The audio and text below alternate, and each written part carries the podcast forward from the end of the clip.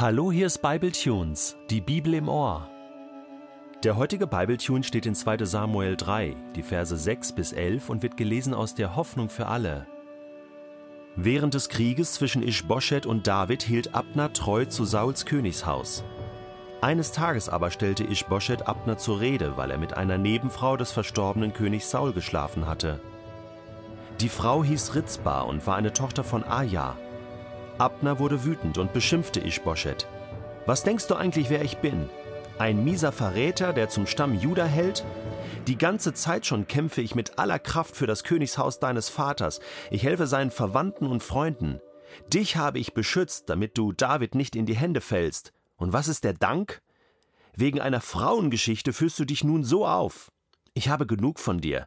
Von jetzt an unterstütze ich David. Der Herr hat schließlich geschworen, dass er Sauls Familie vom Thron stoßen und David die Herrschaft geben wird. Gott soll mich hart bestrafen, wenn ich nicht dafür sorge, dass David bald König ist über ganz Israel und Juda, von Dan im Norden bis Beersheba im Süden. Ischboschet brachte kein Wort mehr heraus, denn er hatte große Angst vor Abner. Abner und Ischboschet zwei so unterschiedliche Namen und zwei so unterschiedliche Männer. Wir erinnern uns, Abner, der oberste Befehlshaber von Sauls Armeen, Herrführer, Sohn von Ner, er hatte Ischboschet, den Sohn von Saul, nach dessen Tod, zum König ausgerufen. Und er sagt, er hat ihn immer beschützt, stand ihm immer treu zur Seite, hat ihn immer verteidigt. Man könnte sagen, ohne Abners Hilfe wäre Ischboschet nie König geworden. Und Ischboschet war ein schwacher Mann, hat sozusagen auf die Befehle von Abner gehört. Und irgendwann hat Abner sich gedacht, na, wenn ich schon hier die ganze Arbeit mache, kann ich doch auch König sein, oder? Ich bin doch eigentlich der Chef hier im Königshaus. Ich führe die ganzen Kriege, ich beschütze Ischboschet und das gibt mir doch das gute Recht, mir auch mal so äh, königliche Privilegien äh, zu gönnen. Und dazu gehörte zum Beispiel ähm, so eine Nebenfrau des Königs zur Frau zu nehmen, mit ihr zu schlafen.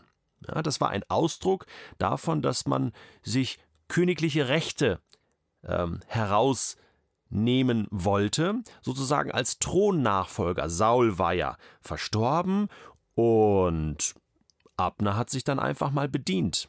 Das hätte eigentlich nur Ischboschet zugestanden. Und deswegen ist der natürlich sauer. Äh, und, und denkt sich natürlich, ja, was will Abner hiermit bezwecken? Deswegen stellt er ihn zur Rede. Aber dieser Schuss geht nach hinten los und tatsächlich offenbart sich dann, was schon lange in Abner so gebrodelt hatte, dass er nämlich gar nicht mehr hinter Ischboschet steht, auch nicht mehr hinter dessen Machtzielen, Israel äh, äh aufzubauen und gegen David zu kämpfen. Und das Ganze dreht sich um und Abner beschließt, Ischboschet den Rücken zuzukehren, ihn fallen zu lassen und zu David überzuwechseln. Interessant, diese ganze politische Situation und noch interessanter, jetzt zu sehen, natürlich war das ja Gottes Plan. Gott hat ja David erwählt. Er sollte ja auch König über Israel werden und genau das schildert uns ja auch das zweite Buch Samuel. Aber es ist ja interessant, durch welche Intrigen, durch welche menschlichen Entscheidungen Gott manchmal dann zum Ziel kommt, oder? Gott spinnt einfach seine Fäden. Gott ist involviert. Er lenkt menschliche Herzen in die eine oder andere Richtung. Er gebraucht sozusagen Menschen, um seine Pläne zu erfüllen. Was man aber sagen muss, Abner ist jetzt nicht nur einfach ein Werkzeug in der Hand Gottes, er trifft ja seine eigenen Entscheidungen. Und das Bild, was er von Gott hat, so wie er das Ganze einschätzt und sieht, ist äh, zumindest ein bisschen merkwürdig, oder? Ich bin darüber gestolpert. Wir steigen da nochmal ein. Was sagt Abner? Äh, er sagt, ich habe genug von dir, Ischboschet, ich unterstütze jetzt David. Und dann sagt er, der Herr hat schließlich geschworen, dass er Sauls Familie vom Thron stoßen und David die Herrschaft geben wird. Da habe ich gestürzt. Wo kommt das denn her? Wo steht das, dass Gott geschworen hat, Sauls Familie, nicht nur Saul, sondern alle vom Thron zu stoßen und es David zu geben? Also entweder hat Abner sich das selbst so ausgedacht und zurechtgelegt, indem er sich einfach die Geschichte angeschaut hat, gesagt, okay, König Saul ist unter dramatischen Umständen ums Leben gekommen und somit muss das so sein. Ja, Gott hat Saul verstoßen und jetzt ist David dran. Aber dann zu sagen, zu formulieren, Gott hat das so geschworen, das ist schon noch eine andere Nummer. Ne? Also aus den Gedanken, aus der Interpretation, die man sich macht, dann zu formulieren, Gott hat das so gesagt, äh, das ist ja ein Riesenunterschied, oder? Meine Interpretation der Dinge und das, was Gott wirklich gesagt hat, erinnert mich so ein bisschen an den Garten Eden, wo äh, Eva im Gespräch mit der Schlange ist und, ähm, und Eva sagt, ja, Gott hat gesagt, wir sollen den Baum äh, nicht, nicht ansehen äh, von der Frucht, nicht essen, wir sollen ihn auch nicht berühren. Hatte Gott gar nicht gesagt. Du sollst den Baum nicht berühren, nur du sollst von diesem Baum nicht essen. Aber dieses Berühren, das ist irgendwie da reingekommen.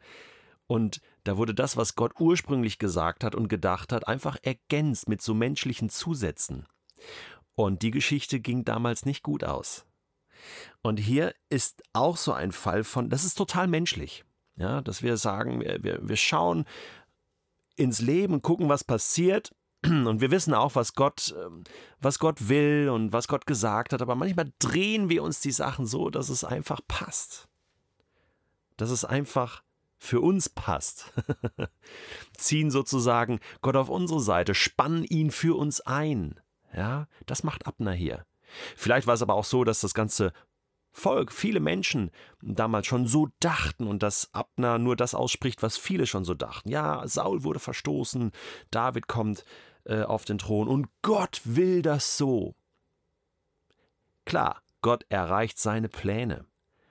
Aber was Abner hier tut, ist das, was mit dem Gebot gemeint ist, du sollst den Namen deines Gottes nicht missbrauchen oder zum Nichtigen aussprechen, äh, mit egoistischen Motiven aussprechen, verfälschen, einfach äh, für deine Zwecke gebrauchen. Nein, Gott ist souverän. Ja, Gott ist souverän. Und das nächste, was Abner sagt, toppt das ganze ja noch und, und bestätigt das, was äh, Abner sich hier denkt. Gott soll mich hart bestrafen, wenn ich nicht dafür sorge, dass David bald König ist über ganz Israel und Juda.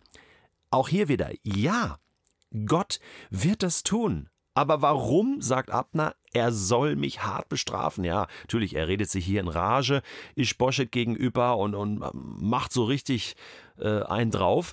Aber auch hier wieder, äh, er sagt, was Gott tun soll. Ja, Gott hat dies geschworen, Gott soll mich hart bestrafen.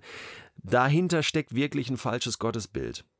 Und ich frage mich selbst, ich frage mich wirklich selbst, wo bin ich in der Gefahr, manchmal Gott so für meine Zwecke zu missbrauchen? Das geht so leicht, so schnell, dass ich nicht aufpasse und, und etwas sage, ja, Gott will das sowieso so oder Gott hat das und das gesagt und Gott hat es so entschieden und ich mache das so passend für mich, weil es mir einfach passt. Und das ist nicht gut. Weißt du was, ich möchte mir wieder angewöhnen, mit einer großen Demut von dem zu reden, was Gott tut in dieser Welt, und mit einer großen Demut einfach nur das zu sagen, was Gott wirklich gesagt hat. Und wie kann ich das tun? Ja, am besten, indem ich Bibel lese und einfach das zitiere, was in der Bibel steht, denn dann bin ich sicher, das hat Gott wirklich so gesagt. Übrigens, das macht Jesus auch so in der Wüste, als er versucht wird vom Teufel, zitiert er Worte Gottes. So wahr, so kraftvoll. Und das möchte ich auch wieder tun. Bei der Wahrheit bleiben, bei der Kraft bleiben, bei Gott bleiben und nicht in diese Gefahr kommen, Gott für meine Zwecke zu missbrauchen oder irgendetwas ähm, umzuformulieren, sodass es für mich passt. Gerade für Menschen, die viel reden über Gottes Tun in dieser Welt, die predigen und lehren, so wie auch ich, haben da eine hohe Verantwortung. Und dieser Verantwortung möchte ich mir wieder bewusst sein.